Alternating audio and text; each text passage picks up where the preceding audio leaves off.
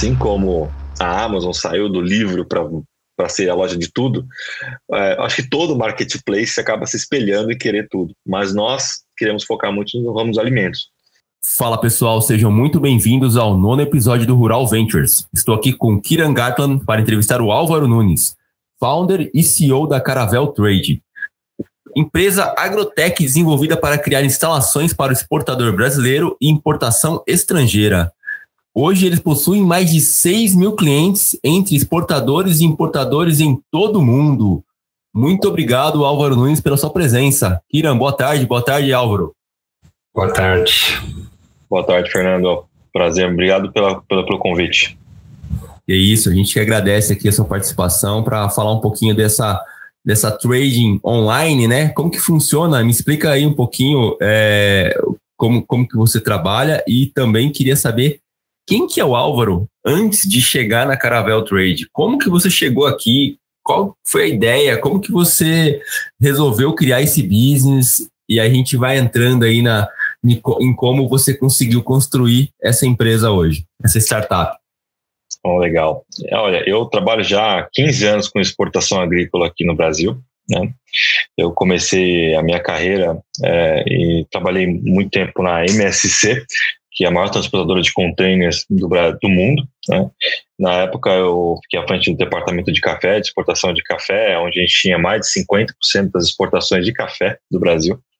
E café é a segunda bebida mais consumida no planeta, só perde para água. E o Brasil produz quase 30%, mais de 30% hoje, se não me engano, da produção mundial de café. Trabalhei também na DHL, trabalhei na, com contas globais como Colgate, Pirelli, Sangoban, é, Mali, várias outras. Eu fazia toda a logística internacional de, de, de containers da DHL. Trabalhei também na Trade Agro, nós somos os primeiros a exportar soja em container, soja GMO em container do Brasil.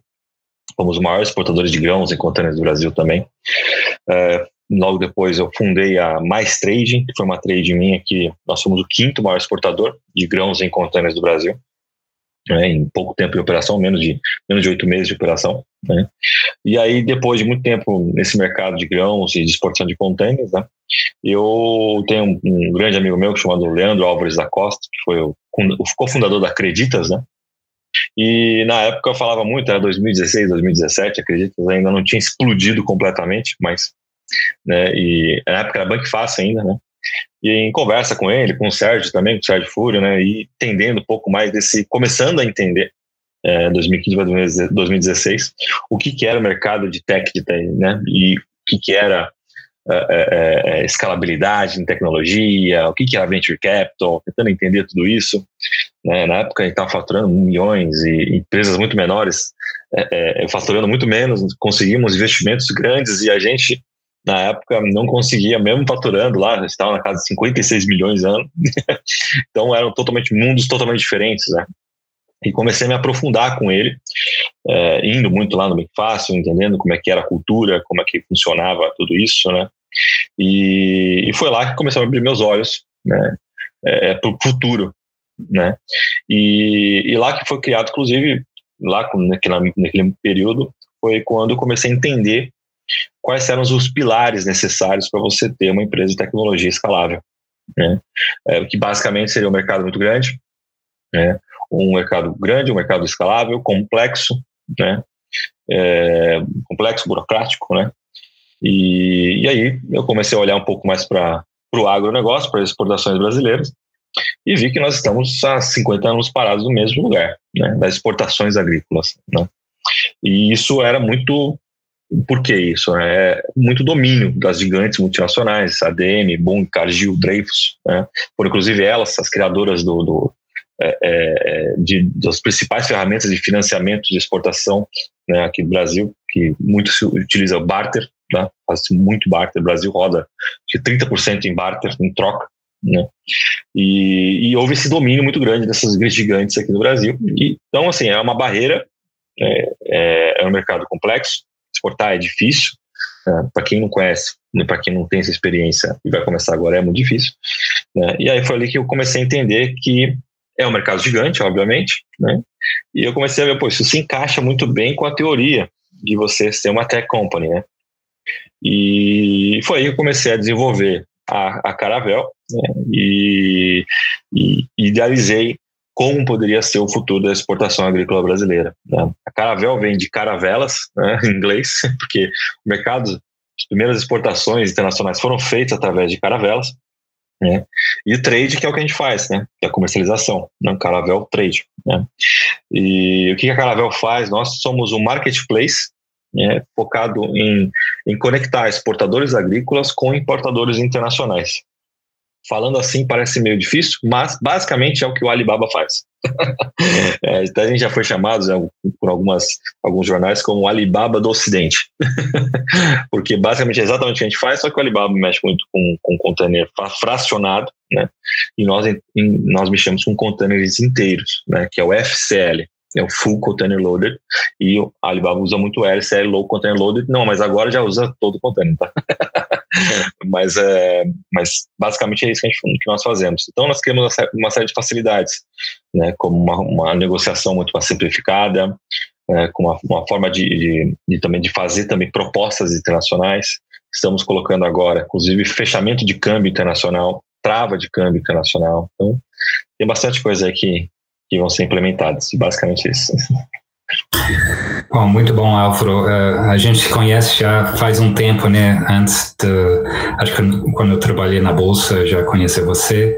E a gente sabe que esse, a, a ideia do marketplace é muito interessante, né? Faz muito sentido na, na teoria, que nem você falou, mas na prática é muito difícil, né? Você criar o, o, o grande valor do marketplace é o liquidez, né? E aquela você tem aquele desafio né do, do galinha e ovo é, é, como você gera liquidez né é, do zero. E na bolsa é, a gente tem os market makers né que faz isso. Você basicamente tem que pagar alguém para gerar esse liquidez. É, para, para um startup como é que você resolveu isso né? Como é que você começou tendo oferta e demanda no mesmo tempo né desde o começo é, bacana. É, realmente, essa foi, a, inclusive, acho que a primeira pergunta do primeiro investidor que nós tivemos em 2018. é, onde atacar primeiro? Fornecedor ou cliente? Exportador, nesse caso, ou importador? Né? É, nós, nós, olhamos um pouco para dentro. Eu, na verdade, com a experiência que eu tive, é, eu olhei mais para o que eu preciso como exportador, como, como fornecedor, preciso é ter capitalidade, capitalidade, cliente, muito cliente. Então nós focamos os primeiros anos da empresa muito em criar uma uma, uma maquininha de captação de importadores. Tá? Então, e como captar isso? Tem várias formas, obviamente. Na internet tem Google, Facebook, LinkedIn, papá, né? Mas nós criamos formas diferentes, como catálogos de internet, né, catálogos internacionais. Nós fazemos é, é, muito conexões com as câmaras, câmaras árabes, com a câmara indiana, né, embaixada, inclusive a própria embaixada do, do, da Inglaterra já veio até no escritório, inclusive eles mesmos próprios, né, do, do, Brexit no começo, né, que estava no meio já para o final. E e começamos a focar sempre nos importadores, para ter o maior número de clientes e importadores, inclusive validar quais são as mercadorias que nós íamos trazer para dentro. Né? É, que é aquilo a gente tinha que, a gente tinha que encontrar os nossos early adopters, né? quem eram aqueles que realmente estavam precisando de uma ferramenta e que se iam adaptar mais facilmente à nossa ferramenta. Então não adianta ter milhões de fornecedores se eu não tenho clientes para eles. Né? Então a gente resolveu fazer a, a, a, captar primeiro os importadores e outra. Porque na teoria é mais difícil você achar um cliente na Coreia do Sul, por exemplo, que aqui em São Paulo. aqui a gente fala a mesma língua, então fica mais fácil. Mas captar um cara lá no Japão, em Hakata, no Japão, é mais difícil. Então, pô, vamos tentar, vamos tentar primeiro desvendar essa forma. Como que eu faço a captação desse cliente? Hoje a gente capta aí mais de 140, 150 clientes por mês né, nessa ferramenta. Na verdade, está crescendo, acho que ela bateu com 200, 200, reais, 200 clientes novos por mês, né, só nessa ferramenta, pelo mundo inteiro. Então, isso tem funcionado muito bem, e, e aí é o lado que nós mais atacamos. E, e, como é que você faz a, curadoria, né? Porque tá hoje, né? É difícil quando você até aqui uh, no Brasil você conhecer seu seu cliente, uh, histórico dele e tudo isso. Como é que você faz essa checagem, né? Com esses importadores lá fora, uh, mesmo, né? Não, não sendo a mesma língua, tudo isso. Como que como que é feito esse Sim, a gente faz.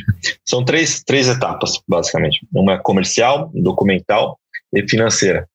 A parte comercial, é, nós temos aí vários. É, é, é como se fala? É, banco de dados, né? E BIs, que, por exemplo, a Loicomex fornece, Dataline, Datamine, onde nós conseguimos validar se esse importador, ele é de fato um importador, ele está comprando a mercadoria que eu tenho hoje a fornecer no meu marketplace. Então, essa é a primeira validação comercial. Obviamente, a gente conversa com o cliente, a gente quer entender qual é o volume dele, que ele compra e tudo mais, mas é, a gente a gente faz essa validação junto com essas ferramentas. Tá? Segundo, é a parte de documentação. Então, esse cliente tem as habilitações para fazer a importação, é, qual, que é, qual que é o, me, me passa o DRE, o balanço, o, o, cartão CNPJ do destino, né, que, é diferente, mas lá tem também, para a gente entender se esse cara também tem todos os, toda a parte de documentação. Obviamente que se ele já fez o negócio, ele já tem isso, mas às vezes ele não tem com parte comercial, mas tem a documentação. E aí tem a terceira, que é a parte financeira, né, para saber se ele tem a capacidade de compra desses, desses produtos. A gente está falando aqui de compras aí de no mínimo 5, 70 mil dólares, 100 mil dólares, né? Então são contas grandes, são compras muito grandes. Hoje a gente fechou um container, um container está dando de café, está dando é, é, quase 500 mil reais. então, sim, é claro que é um café mais específico, mas né, valores muito altos, um container só. E na parte financeira, como a gente valida? Com, é, é, com seguradoras de crédito internacional, como Early Armas, por exemplo. Então, eles fazem essa análise de crédito desse cliente e nós já mandamos todos para eles, ele já faz uma pré-análise até para dar crédito para esses, esses importadores tá? e me dá um seguro de crédito para o exportador fazer a exportação para eles. Tá? É isso, dessas três etapas aí. E, e, quais são os produtos que você mais, mais exporta, mais negocia dentro da plataforma hoje, Álvaro? É, isso legal que você falou, mais exporta ou mais negocia. é que volume, a gente está falando, açúcar, por exemplo, é muito.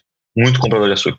A gente faz produção de açúcar para os Estados Unidos, para a Venezuela né, também, e o volume é muito grande. A gente tem inclusive a Caravel nos Estados Unidos também, e pretendemos inclusive fazer distribuições locais lá, uh, e é muito grande o volume. Só que o negócio de fechamento de negócio já não.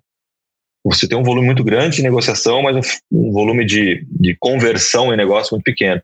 Já o feijão é altíssimo. Então, o feijão ele tem uma, uma negociação baixa, mas uma taxa de conversão muito alta. Né? E no Brasil você tem praticamente todos os feijões que existem, praticamente. Né? Então, assim, a gente tem feito também exportações da, da, do, Canadá, de leitilha, temos feito exportação da Argentina também, então e do Brasil.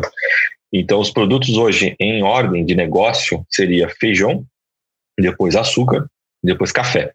Esses são os três principais produtos hoje que a gente tem trabalhado mais. Quais são os principais destinos hoje você negocia? Estados Unidos, Oriente Médio, né? e a gente tem focado bastante na Venezuela. A Venezuela tem sido tem muito bloqueio e é bem difícil de eles fazerem negócio. E a gente tem conseguido bons frutos lá na Venezuela. A gente tem conseguido fazer bons negócios lá. Legal. E você tem, você imagina é, a abertura desse, dessa da Caravel Trading para novos produtos ou para uma mudança de, de, padrão de negociação, ou seja, não só em container, uma, uma abertura maior para navios? Como que você enxerga esse, esse produto no longo prazo? Olha, é, isso é, é interessante porque é, os dois, na verdade, tanto fazer cargas fracionadas, porque a gente tem pedido às vezes, onde você tem, quer duas, três sacas, sacas de café de pontuação 89 né, e, e Conilon. Já teve. Eu quero uma tonelada disso. E a gente pode mandar por avião, talvez, até por aéreo, né, por, por LCL. Então a gente, mesmo com os produtos que nós temos hoje, nós temos outras formas, outras modais de fazer entrega rodoviária, até internacional, talvez mandar para Argentina, por Uruguai, por aí, Bolívia, por aí vai. Né? Como também ampliar em outros, outros mercados, né? como, é, por exemplo, fazer importação de trigo, fazer importação, é, importação de trigo e mais para o ramo de alimentício de produtos acabados, né? Até frango, né? Como eu disse agora no, antes, frango, carne. A gente tem feito frango também, tá? Mas o, o volume é bem menor do que os outros. E leitilha, Então a gente tem interesse também em diversificar e não só ficar nos alimentos, tá? Assim como a Amazon saiu do livro para para ser a loja de tudo, é, acho que todo marketplace acaba se espelhando e querer tudo. Mas nós queremos focar muito no ramo dos alimentos.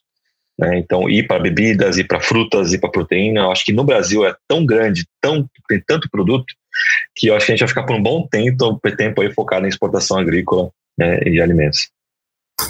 O, Álvaro, vocês uh, entram na parte de uh, negociação, de garantir o pagamento, ou você é simplesmente um, um matchmaker, né, de introduzir os dois, dois lados? Quanto vocês entram no, na parte de negociação? Legal. A gente está hoje, a gente tem a Caravel Estados Unidos, né? Então o que, que nós fazemos? Nós temos uma operação onde o importador ele, ele deixa uma garantia, um pagamento antecipado para a Caravel Estados Unidos, é né, uma parte e nós fazemos uma parte também de pagamento para o exportador.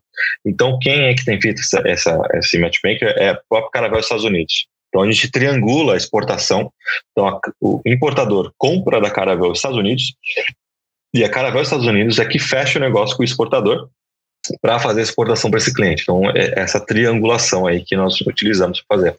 O importador sempre paga um pouco mais né, o dobro ou a mais, até mais do que o dobro do que o exportador recebe. Então, dessa forma, eu garanto que as duas, as duas pontas, uma que ele já faça os pagamentos antecipados, né, então que ele vai ter que pagar, e o que o exportador tem é que entregar, porque ele também vai, ou ele só vai fazer entrega, ele só recebe depois que o produto é entregue. Então, a Caravel Estados Unidos é a garantidora dos dois lados. Então, consigo garantir que vai ser entregue e que vai ser pago. Né? Já já vai ter Caravel Pay. aí vai melhorar isso. Uma boa. Você está pensando em usar blockchain também ou não? Olha, sim. Criptomoeda? criptomoeda. A gente já está, inclusive, a gente está aberto à aceitação de criptomoeda. É uma, Mas é, é, isso é, acho que é o futuro, sem dúvida nenhuma. Nossa, eu faço uma transferência criptomoeda em, segundos, né? E cobra nada praticamente de dinheiro. E as taxas, infelizmente, aqui no Brasil são muito altas, muito altas e a demora. O fechamento de um SWIFT de, exportação, nossa, é, é, um parto. Se você não tem um banco muito, um banco muito próximo você, um, que você sabe tem uma negociação muito boa, demora é, às vezes 3 até 15 dias para fechar um câmbio. Então, inclusive, não posso falar ainda, a gente estava com uma parceria aí de uma, com uma, com uma, é, é, é é posso falar? Não posso falar o nome da empresa nem, nem nada, mas já já a gente vai estar com uma parceria muito boa aí para fechamento de câmbio. Legal. E deixa eu te perguntar, como que você chegou na tecnologia é, por trás do marketplace de fechamento de negócio? Porque a gente vê que tem vários modelos de fechamento de negócio em marketplace. E como que funciona o modelo de negócio de vocês hoje? É... Olha, a, a negociação, assim, existe, existiam vários momentos tá, da negociação. O MVP, há anos atrás, era literalmente eu, no e-mailzinho que o cara clicava no e-mail, mandava para mim, eu traduzia no e-mail, mandava para ele, né, bem rústico. Aí depois nós criamos um chat dentro, né, onde o cliente falava diretamente com o outro.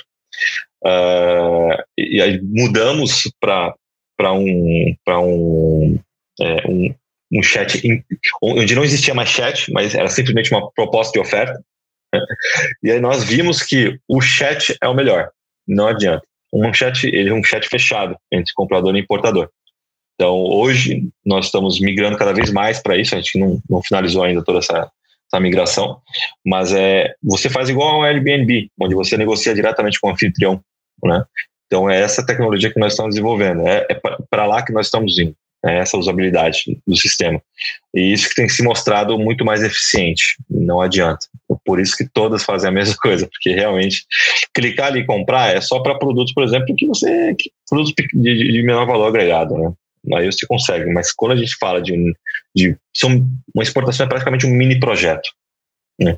Existem muitos itens para ser validados e às vezes uma pessoa fala de um item, uma nomenclatura que todo mundo desconhece. Então você tem que acabar explicando. Né? É, é, por exemplo, o café Rio Minas aqui no Brasil é uma coisa. Na Angola, o mesmo café é totalmente diferente, outro nome. Totalmente diferente. Né? E Angola é um dos principais fornecedores de café também do mundo. Então, assim, é, existe coisas ali, algumas particularidades que não tem como fugir de um bom chat diretamente com, com o cliente. Né? fica até de dica para todo mundo. Não tem como fugir disso. É muita burocracia, né? Ainda, né? Infelizmente, né? Mas acho que com a tecnologia isso aí vai, vai acabar sendo superada. É, e outra coisa também que é importante é que você, quando, quando você coloca um chat, você não pega somente os early adopters também. Né? Você pega também aqueles, os late também, porque você fica mais à vontade de poder conversar, teoricamente, com uma pessoa. Então, o chat, para você começar a ter engajamento, sem dúvida nenhuma, é a melhor forma. Vocês usam inteligência artificial, né? Porque eu vejo hoje muito desses chats uh, não são pessoas, né? Que até matérias agora jornalistas, muitas matérias são escritas por inteligência artificial. Você consegue usar isso ou, ou ainda não? Ainda a gente não colocou, ainda não colocamos ainda inteligência artificial. Então a gente está ainda numa fase de adaptação. É, isso é o que nós queremos fazer só no final do final do ano que vem. A gente está numa rodada de investimento agora que finalizamos então a gente não pode falar número nem nada ainda, nem quem é, mas é, a gente fechou agora. Então, final do ano que vem a gente vai começar a implementar, desenvolver meio do ano que vem para final do ano que vem conseguir. Vai depender então, dos desenvolvedores. Hoje é tudo feito manual, então quantas pessoas tem na equipe? Como, como que uh, vocês funcionam? Hoje a gente está com 20, 23 pessoas, né? a gente está com um time enxuto. Imagina que é, é 24 horas mais ou menos, por causa do, do, fuso horário, tem que trabalhar à noite, tem que ter turma de noite e do dia? É, como eles falam diretamente com os, com os exportadores, quem trabalha com exportação, inclusive tem lá Comex ADPRE, não sei se vocês ouviram falar não, que é um Instagram que, bom, a gente que trabalha no comércio exterior é 24 horas, não adianta nada, não adianta. Eu estou conversando com um café, por exemplo, vou fazer uma exportação de café, estou falando com, com um produtor de café aqui no Brasil, Aí à noite o chinês acorda, a Ásia acorda, aí começa a mandar mensagem. Então não tem o que fazer, você acaba ficando 24 horas. É, e até acaba, acaba fazendo parte da sua vida particular. você está no jantar ali, você está conversando com um indiano, fechando um negócio. Eu mesmo, o primeiro negócio que nós fizemos, é, é nossa, em 2018, a gente fechou cerca de 800 mil reais de feijão. O primeiro negócio. A gente lançou o MVP, em três semanas, fez três, três semanas de mês do MVP. A gente fechou 800 mil reais de feijão, eram 11 horas da noite, a gente estava jantando. e eu lá trocando e-mail com o indiano e com o fornecedor ao mesmo tempo. Então, assim, é, foi um negócio. Não adianta, você vai ficar 24 horas. Então, é, e é isso. Quem quer trabalhar no comércio exterior, apesar do glamour né, todo de você poder ir para Dubai, em feira em Dubai, em feira na Índia, França e tudo mais, é, acaba sofrendo um pouquinho com disso. Mas é um, é um ramo legal. e qual que é o maior desafio hoje, Álvaro, para você como empreendedor? Qual que é o maior desafio? É, é engajar a equipe ou é concorrência, novos negócios? O que que, que, que te, te deixa, vamos dizer assim, que, que te, não te faz dormir fora os negócios, vamos dizer assim? Olha, bom, a, a equipe, eu não tenho muito problema com isso. Eu acho que o maior problema, engajar a equipe não é, não é difícil, mas o maior problema hoje tem sido realmente a captação de desenvolvedores. Clientes nem tanto, exportadores nem tanto. Olha só como a gente sai, né? Nada com do business é tão difícil quanto é, a contratação de desenvolvedores atualmente. Né? Os números e os valores estão assim é, crescendo muito. Né? Então isso, isso tem sido o maior, maior, maior com certeza dos desafios. Né? E aí logo, obviamente, em seguida isso é o chat, por exemplo. É uma, uma, entrando no business seria mais a parte da conexão, da, da negociação das duas partes. Né? Isso é, que fez a gente quebrar muita cabeça nos últimos meses é, em como desenvolver isso, como arquitetar isso, né? Quais tecnologias que a gente utilizar para isso, né? E as regras de negócio para isso.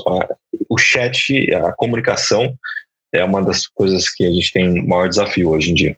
Por quê? Não só porque a, a comunicação em si, mas também você tem um linguajar, você tem idiomas diferentes. Né? Então, é essa que é a parte mais difícil. Captar cliente não é difícil, receber oferta comprador não é difícil, quer dizer, que eu quero dizer, ele fazer bid de compra não é difícil, bid e nem oferta, nem fazer ask de oferta, é, é oferta de, de, exportação, não é difícil. Por quê? Tem ninguém fazendo isso também no Brasil. A gente vê pouquíssimos players fazendo algo parecido com a gente aqui no Brasil ainda. Na América Latina já tem mais, mas é pouquíssimos que eu digo Até agora não vi um marketplace de exportação mesmo ainda acontecendo, agrícola, tá? Então, esse é o, o maior desafio mesmo, de fato. Você enxerga alguma expansão para a América do Sul, para a Argentina, para Chile, para outros países aqui da região? Porque a gente tem um espaço muito grande, né? Com certeza, não, não, não tenha dúvida. A gente já tem feito hoje exportações da Argentina, né? E a Argentina tem se mostrado aí bem, muito competitivo nos preços por conta do câmbio deles, infelizmente, ou felizmente, não sei para que lado a gente olhar, uh, mas tem sido bem interessante. Então, assim, uma expansão ali para a Argentina, talvez também para o Chile, Peru, também é bem interessante. Né? A gente tem, tem visto grandes oportunidades. Né? E também, fora da América do Sul, é, centro de distribuições, por exemplo, em, em GBO ali, que a gente tem conversado com o pessoal de, do DMCC, que é um, que é um, um, um né, de, é uma, uma zona franca de GBO ali, ali para Dubai, Oriente Médio, distribuição.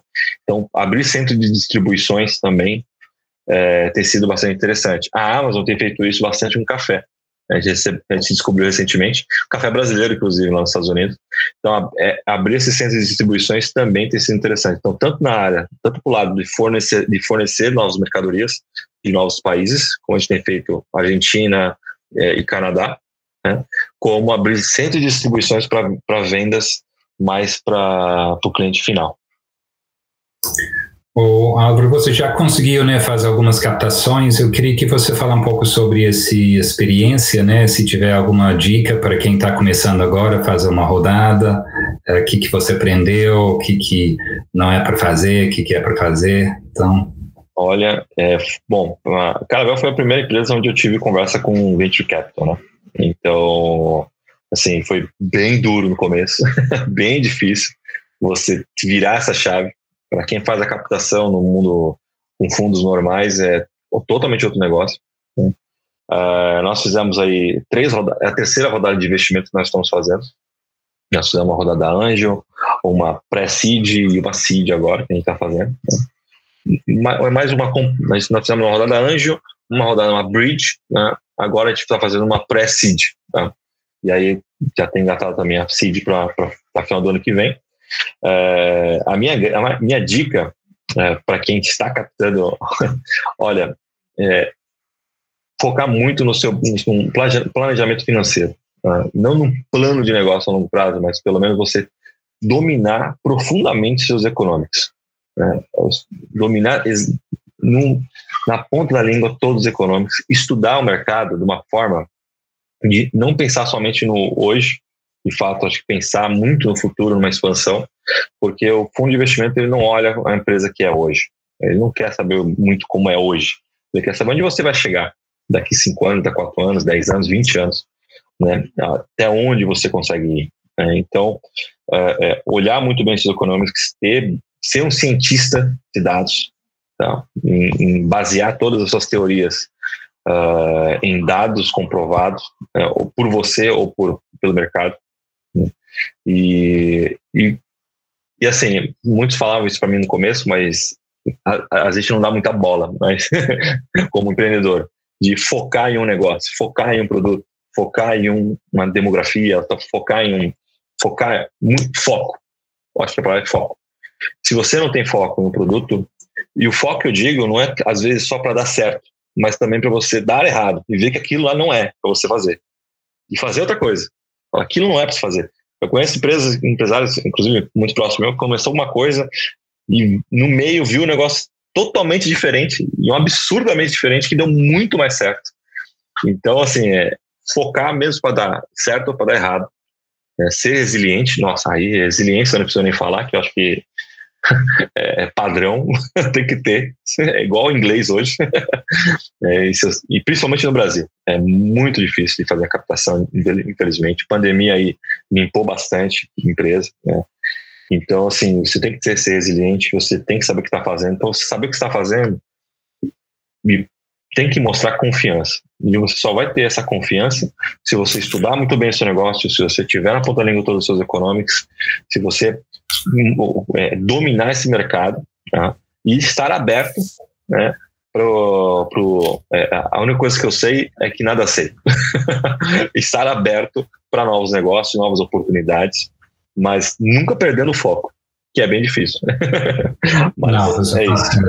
Você falou certo, eu acho que muito empreendedor ele foca muito no produto e não conhece o mercado. Então, você falou tudo quando tem, acho que uma, uh, o Steve Blank lá do, do, Silicon Valley, ele falou, ah, nenhuma ideia uh, sobrevive ao primeiro encontro com o cliente. Porque você tem uma ideia, né, de algum produto, solução, mas aí, a hora que você começar a conversar com os clientes, uh, tudo muda, né? realidade é outra. Então, uh, e também você falou, uh, foca num, numa coisa que dá para dá para atingir, né? Porque se você quer abraçar o mundo no começo, você mostra que não conhece realmente o mercado, porque não é fácil uh, pegar tudo, né? Eu gostei quando você começou, você estava muito focado em feijão, em, em coisas específicas, né? Que tinha um problema, porque não tinha os tradings, não estava dentro, então tinha realmente um problema que você queria resolver. Então, esse era o caminho. E depois você vai crescendo em cima disso, né? É, exatamente. Exatamente. é, última dica também, eu acho, para o empreendedor é não espera a hora de precisar de dinheiro para ir captando. Você tem que é, construir esses relacionamentos né, com possíveis investidores desde o começo. E aí você, na hora que você precisa, você já tem essa relação. Se você espera é, no desespero, né, de precisar de dinheiro para sobreviver, ninguém quer investir porque ele vê aquele desespero é, é, é muito óbvio, né? É, exatamente. E aquilo, e aí uma, tem uma, uma regrinha aí que parece que, que virou meu padrão, é que você realmente, do momento que você começa a conversar com o investidor até você fechar, são seis, nove meses. Né? Então, assim, você precisa estar preparado nove meses antes do dinheiro acabar. Isso. E uma coisa, o dinheiro vai acabar. tem que colocar isso na sua cabeça. Vai acabar. Você não tem um business de economics que se paga, né? Muitas vezes, né?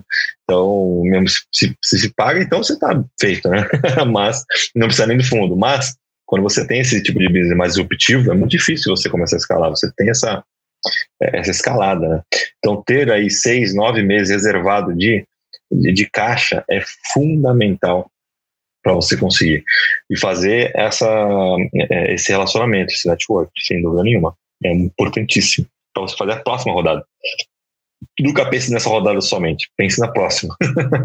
engata as próximas. Às vezes a próxima acaba virando até a primeira. Sempre olhando para frente, né? Não pode, não, pode, não pode deixar nenhum minuto passar, né? Não pode, e, não pode.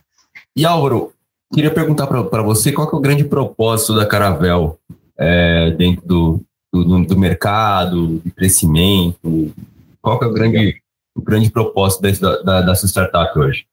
Pô, é, assim, nós temos, a gente nem precisou pensar muito, tá, para criar isso, isso acabou sendo criado automaticamente, tá, durante o percurso de tudo isso, por conta da tanta dificuldade que a gente tinha Pô, você vai falar com um produtor de café e você fala que você exporta, o cara, o cara, como assim você exporta? Pô, vamos fazer um negócio.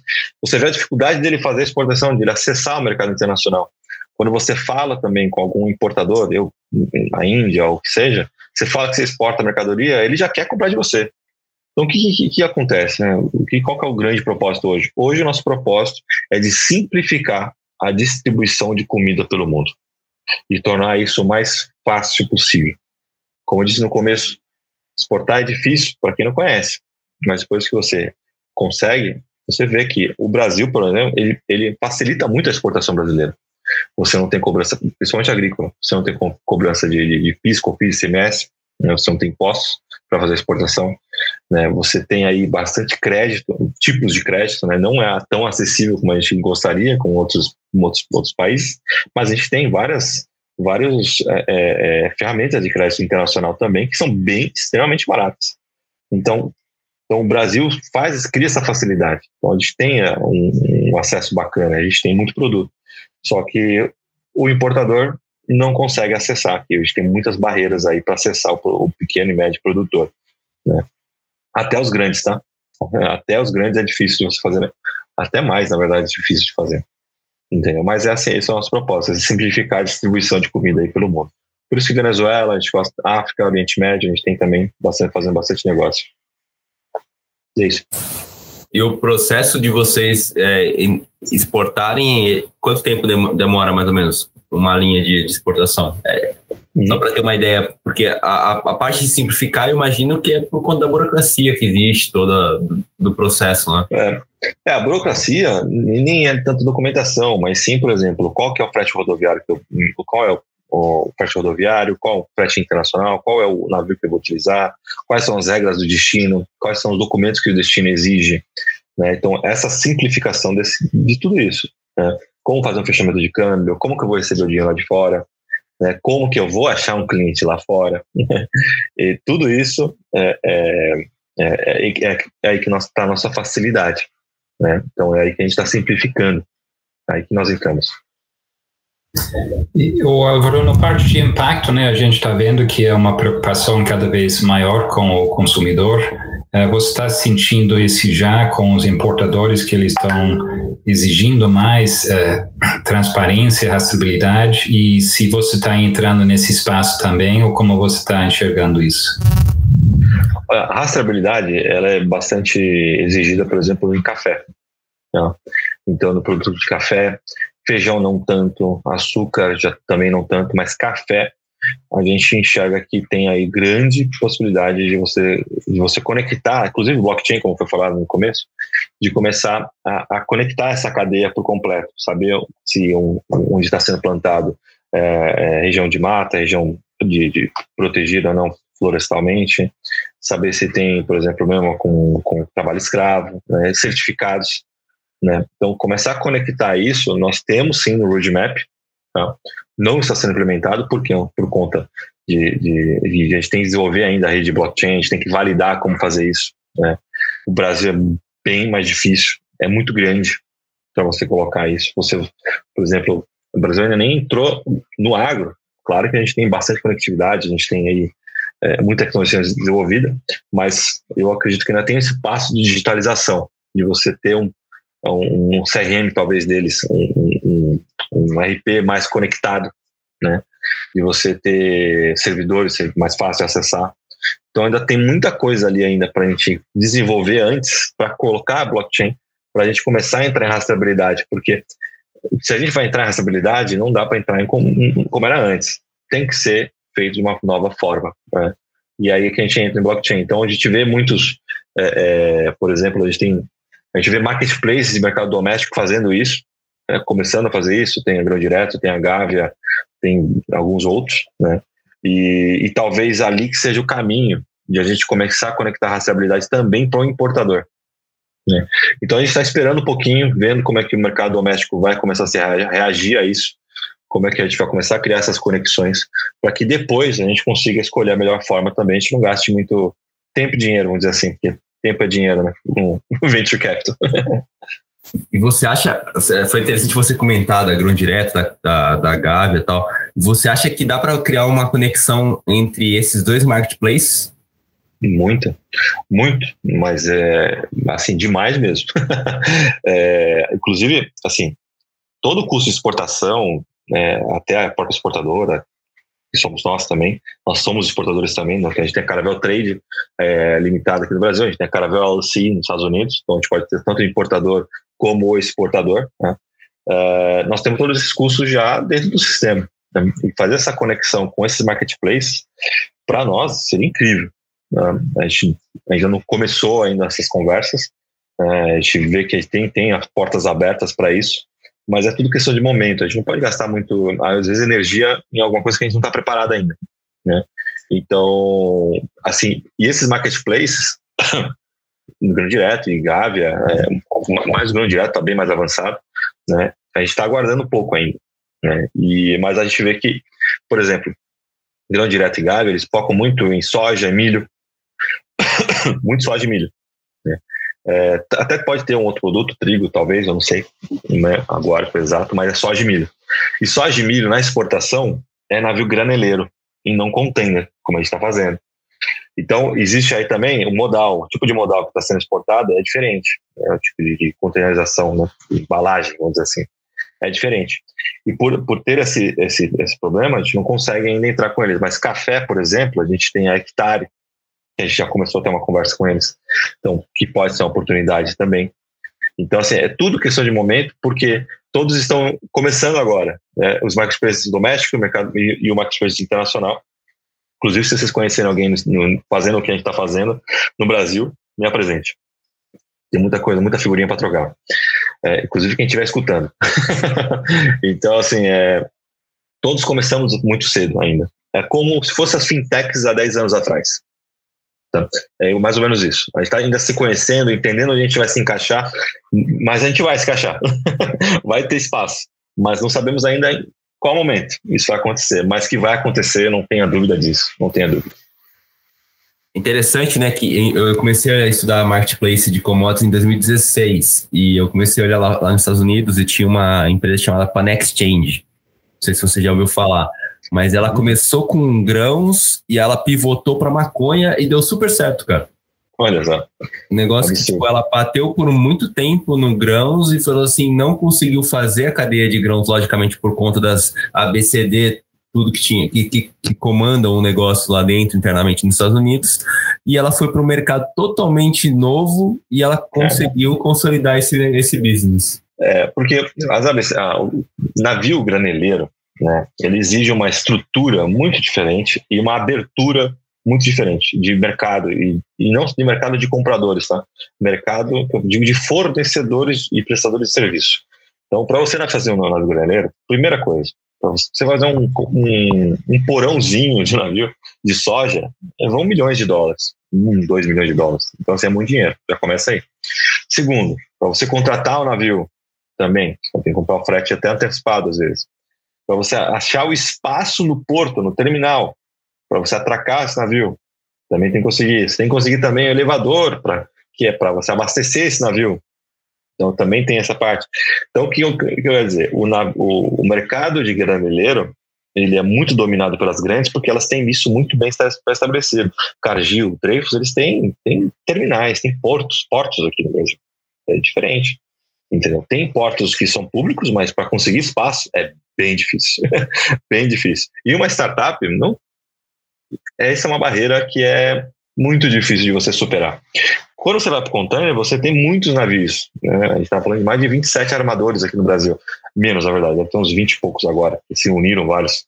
Mas, mas você tem uma, um leque maior de oportunidades, entendeu? Apesar de existir uma barreira ainda grande né, de entrada, de negociação, você tem, mas é muito menor do que no navio graneleiro. Essas, as, as barreiras de você não ter um espaço, um terminal, um armazém, um elevador no navio, é muito grande para você começar, entendeu?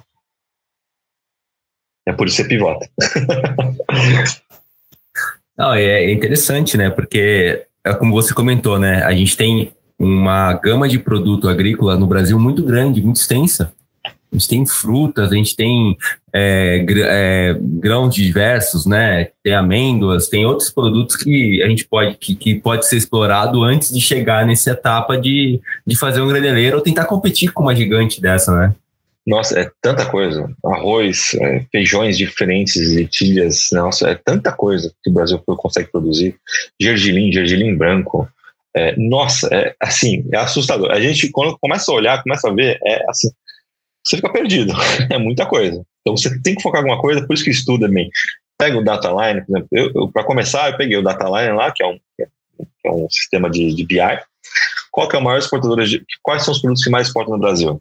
Ah, é café, açúcar, é soja, é milho, obviamente, né? Mas ali, e feijão. Pô, feijão sempre tem uma exportaçãozinha. Aí cruzou com a, com a, produção de feijão, é pequena, mas a demanda que vinha de feijão era muito grande. Vinha muito acesso de feijão. Pode da Índia, né? A Índia vinha essa, eu tinha feito bastante exportação para a Índia e a gente notou ali que tinha um grande mercado. Então, mas a gente tem comprador de tudo, assim, literalmente, até é, é, é cálculo biliar, de, de, do boi, a pedra, a pedra do rim do boi, do, a pedra do, de rim do boi. Putz, é, assim, é uma. O, o, e, o, importador, ele não sabe o que o Brasil faz. Né? Ele não tem noção da quantidade de produto que a gente tem aqui. Ele não sabe. Ele não sabe. Infelizmente, a gente. Existe uma campanha muito grande é, é, é do Ministério da Agricultura, tudo lá fora, porque realmente não, o Brasil, eles não sabem a quantidade de, de produtos que nós temos aqui. E e porque também existe uma barreira aí que eu tenho que até mencionar, que é a parte de, de, de, de golpes. tem muito golpe. Infelizmente, nesse mercado de exportação, com pagamento antecipado de um país para o outro, você tem que colocar na frente muitas vezes, 90% das vezes, você tem que colocar dinheiro na frente. Existe muita gente fazendo golpe, gente que se passa como JBS, como Marfrig. Então, e isso também manchou muito, muito mesmo a imagem do Brasil, muito. Eu mesmo, todo dia, tenho que fazer uma reclamação de alguém, tenho que fazer uma, é, é, denunciar cliente ou estelionatário fazendo alguma, alguma besteira. É bem complicado. Então, esses tipo de coisas, essas barreiras que dificultam um pouco de, do importador comprar aqui um produto diferente e que nós temos. O, o Álvaro, é, qual, qual, é, onde você enxerga né, nas próximas, sei lá, 5, 10 anos, é, onde você quer chegar né, com o, o Caravel? Qual é o exit, né, o plano de saída ou como que você vê o, o futuro? É. Ah, legal. É, X a gente já teve até a oportunidade, já aconteceu já no ano passado. É, mas onde a gente quer chegar? Bom, nós queremos ser referência de exportação digital do Brasil. Né? Não só do Brasil, da América Latina, quem sabe no futuro no mundo. Né? Nós queremos é criar é, ferramentas que facilitem a exportação e que quando ele pensa em fazer, por exemplo, ah, vou fazer um fechamento de câmbio, pô, pode fazer com a Caravel. Vou fazer um head cambial, um NDA, pode fazer uh, com, com a Caravel. Né? Ele vai fazer um precisa de crédito internacional no futuro. Em vez de ele fazer um ACC, um ACE com o Banco do Brasil, ou o que seja, ele possa fazer isso clicando, igual no Mercado Livre, quando você tem no Mercado Pago, você tem um limite de crédito, você vai ter um limite de crédito de exportação para você já pré-aprovado, né? sem falar com ninguém.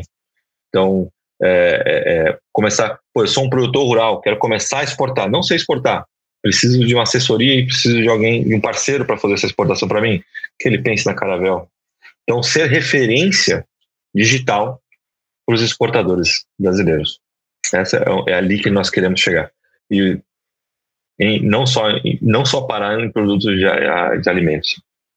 No futuro, quem sabe, fazer importação também, importação de fertilizante, é, começar a fazer compras diretamente de fertilizante para o importador, para o produtor rural, né, em um clique. Então, começa, é, é, ali que nós, nós enxergamos a gente, nós enxergamos nós lá. E imagino também que você pode entrar muito fácil no, no parte de crédito para o produtor, né? Porque você já tem relação com eles, esses uh, pequenos produtores de feijão, tudo isso, uh, vai ter a histórica da produção dele. Então... É, hoje, quem é que dá mais crédito para o mundo agrícola, para o agro, são os exportadores. São os exportadores. ADM, Boom, Cargill, Dreyfus, é, é, são os maiores financiadores da, da produção é, brasileira, são eles. Então, assim, é, é, um mercado, por isso que eu falei Caravel Pay, né? É, então, assim, tanto o crédito para o exportador, como o crédito para o produtor. Né? Os dois vão ser bem beneficiados disso. Né? Então, sim, a gente quer até, inclusive, virar uma referência em crédito internacional e logo, quem sabe, com certeza, é, para o produtor rural. Pô, muito, muito legal a história da, da Caravel.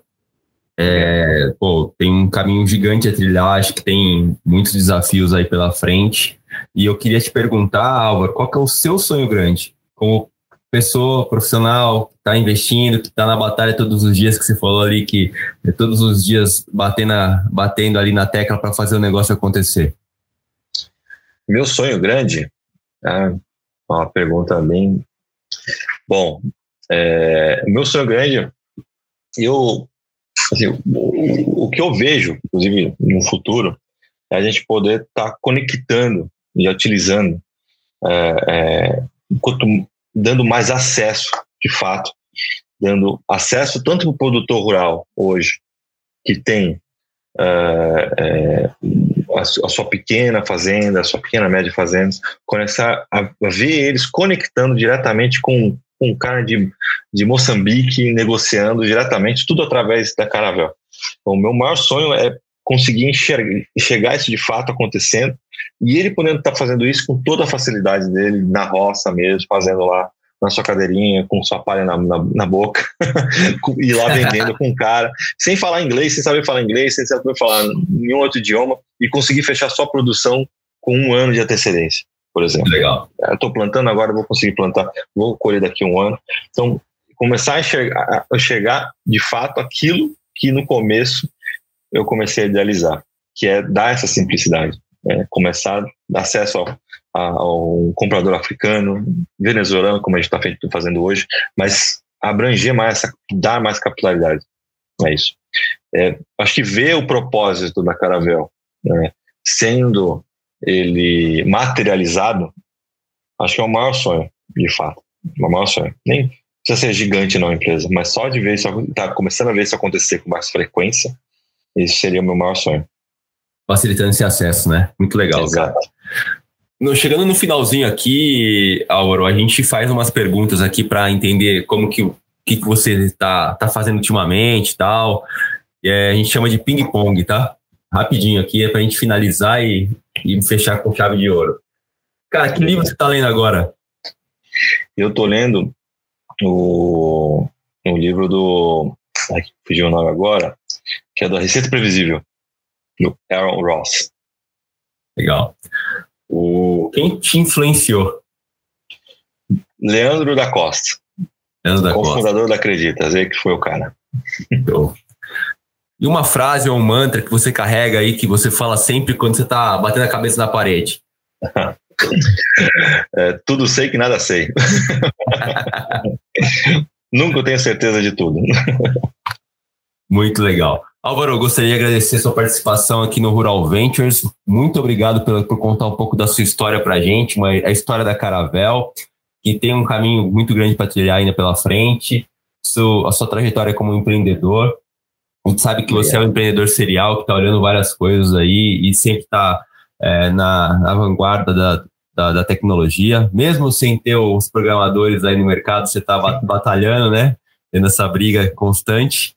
E, cara, muito obrigado por compartilhar com a gente a sua história, compartilhar, logicamente, e ser esse empreendedor que está aqui batalhando, brigando para fazer uma coisa melhor pelo Brasil, para atravessar essas, essas, cruzar, vamos dizer assim, melhor, né? Vamos cruzar essas burocracias que existem, cruzar esses processos e facilitar é, com que os nossos produtos cheguem ao redor do mundo. Valeu, muito obrigado aí, Fernando, Kier, pelo convite e estamos aí. Vamos começar a desbravar o mundo também. Maravilha. Obrigado. Gostaria de agradecer aos nossos ouvintes e amigos. Aproveite esse momento para que nos sigam no Instagram, ruralventures, e na sua plataforma de podcast preferida. Valeu, galera. Obrigado. Valeu, Álvaro. Valeu, Kira. Um abraço. Valeu. Valeu. Obrigadão.